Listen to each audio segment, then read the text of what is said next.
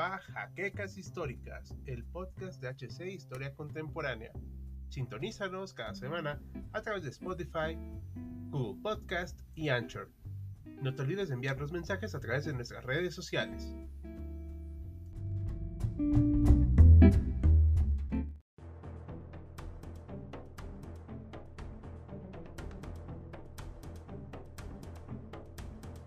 A mediados de febrero de 1940, los aliados son aplastados en Francia a una velocidad que no tenía precedentes. Las nuevas estrategias alemanas habían probado su efectividad en el campo de batalla y dieron como resultado la evacuación de toda la fuerza expedicionaria británica tras la batalla de Dunkerque. Pero el intercambio de fuego entre armas situadas en tierra entre británicos y alemanes no acabó ahí sino que continuó durante los cuatro años en los que los británicos no pisaron el suelo del continente europeo. El enfrentamiento continuó en el llamado Rincón del Fuego Infernal, de la mano de algunas de las piezas de artillería más grandes jamás construidas en el segundo conflicto bélico a escala mundial.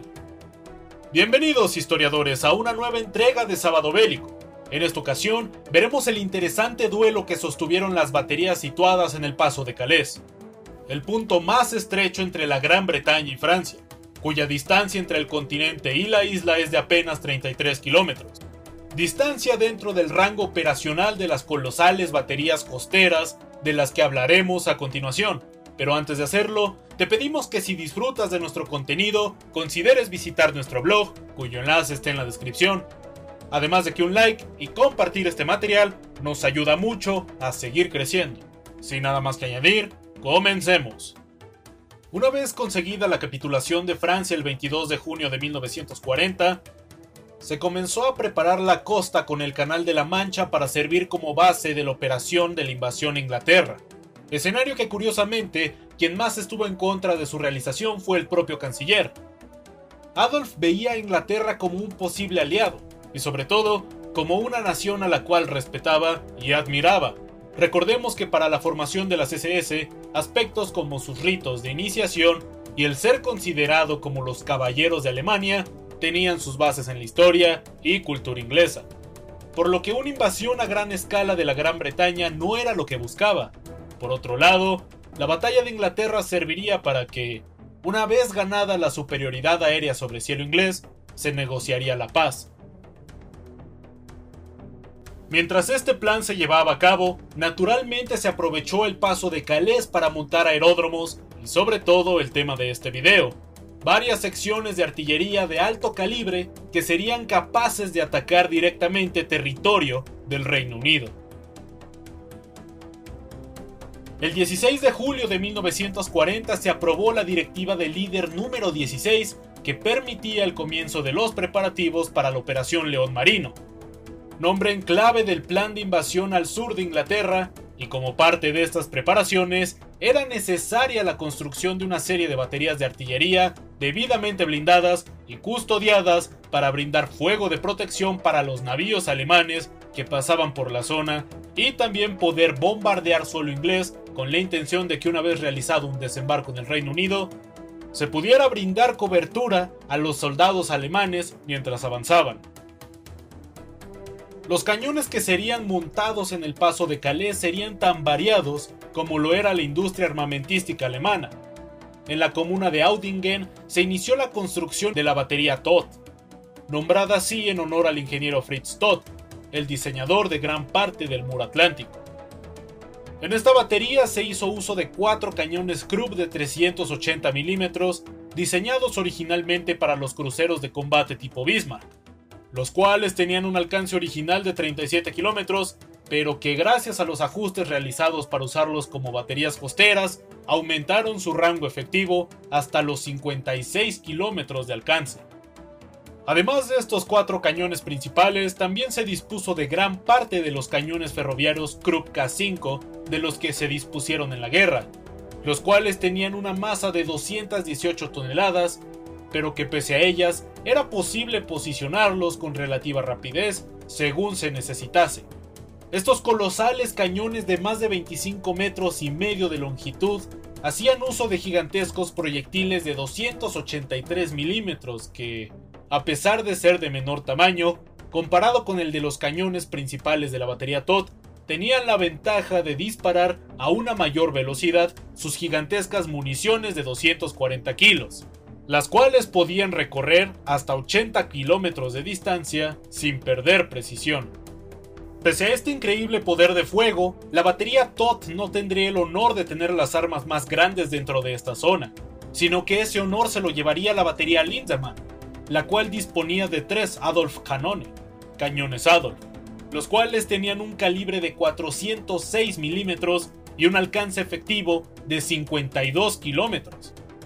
Sumado a estas armas, los alemanes también disponían en el paso de Calais cuatro cañones de 280 milímetros situados en la batería Grosser Kurfürst, situada en Cap Grisnez, y cuatro cañones de 210 milímetros divididos en las baterías Prinz Heinrich y Oldenburg, ambas situadas en Calais.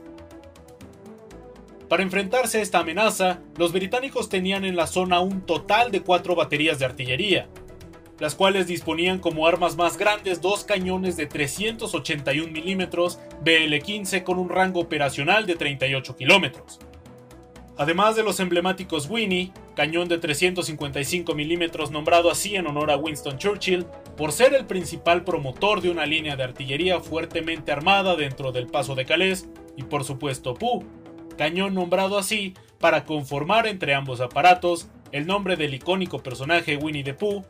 estrenado en 1924.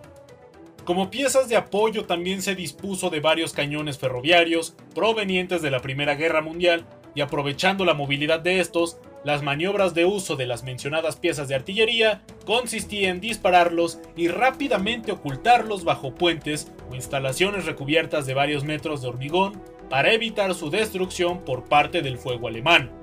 Si bien estas cuatro baterías de artillería eran el orgullo de Inglaterra y sirvieron para subir en gran medida la moral de sus tropas, estos cañones no presentaban la misma precisión ni rango que sus contrapartes alemanas, por lo que si bien servía para mantener alejados a los barcos teutones, disparar directamente a Francia era una labor que no solía tener resultados favorables,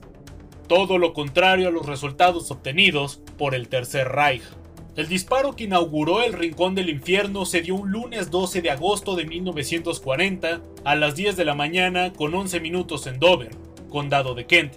el mayor puerto del Canal de la Mancha y sin duda un punto estratégico en una futura posible invasión, pero cuyo impacto no se dio en una zona militar, sino en cuatro residencias civiles que fueron gravemente afectadas y lamentablemente esto sería una constante para los ciudadanos de Dover. Tras la finalización de la batalla de Inglaterra en octubre de 1940, los alemanes habían fallado en bombardear la principal arma situada en el paso de Calais, el cañón Winnie, además de por supuesto perder la superioridad aérea en cielos ingleses, por lo que tanto las baterías en Francia como en Inglaterra abrieron fuego de manera casi ininterrumpida hasta 1944 alternando entre objetivos terrestres y convoyes navales que intentaban cruzar el peligroso estrecho. La precisión de las armas alemanas se volvió un auténtico temor entre los marineros que transportaban carbón por aquella zona, pues las baterías en territorio francés ocupado solían destruir con frecuencia este tipo de embarcaciones, pero sobre todo, similar a lo que sucedió con el Stuka, escuchar el silbido de los proyectiles que buscaban impactar contra sus barcos se volvió en un auténtico pavor, siendo el aspecto psicológico la razón por la cual muchos marineros británicos se negaron a pasar nuevamente por la zona, por lo que al menos en ese punto geográfico, los británicos tuvieron auténticos problemas para suministrarse de los materiales que sus navíos transportaban. Durante la operación Cerberus transcurrida entre el 11 y el 13 de febrero de 1942, los alemanes transportaron un importante escuadrón que estaba compuesto por dos acorazados alemanes clase Scharhorst.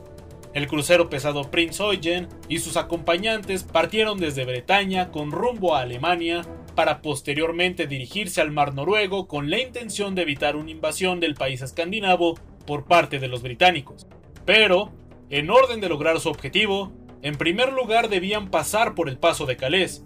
el cual tenía varios radares a disposición de las baterías inglesas de la zona.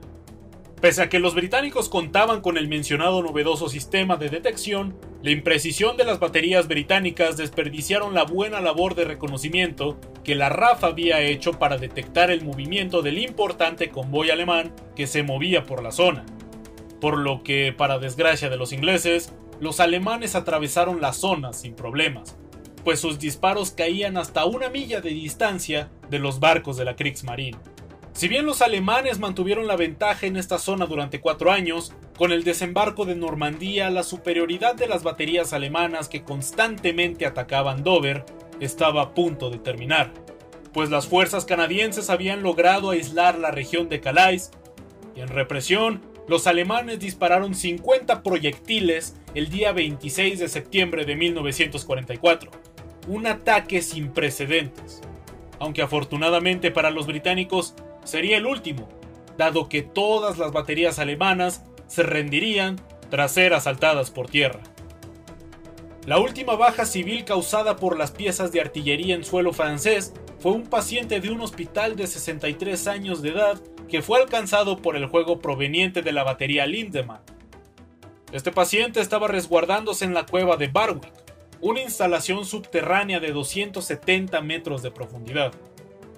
En total, Dover había sido puesta en alerta 3.059 veces durante los cuatro años que los alemanes abrieron fuego en el sur de Inglaterra. Se dispararon más de 2.200 proyectiles hacia esta zona inglesa. Se dañaron 10.056 edificios y 216 ingleses perdieron la vida. Si bien los alemanes no se destacaron en la guerra naval en ninguno de los conflictos bélicos a escala mundial, es imposible negar la superioridad germana sobre los ingleses en incluso su propio territorio. Mientras que el resto del muro atlántico no fue explotado en su máximo potencial, el rincón del infierno, como posteriormente se le conoció a esta zona por su naturaleza destructiva, fue sin duda uno de los episodios más terroríficos que los británicos vivieron dentro de su propia isla. Y esto fue todo por nuestra parte, historiadores. Esperamos que les haya gustado y si fue así, suscribirse, darle like, visitar nuestro blog y sobre todo, compartir este material nos ayuda mucho para seguir creando contenido. Sin nada más que añadir, yo soy Deauslanda despidiéndome y ya nos veremos en la próxima batalla.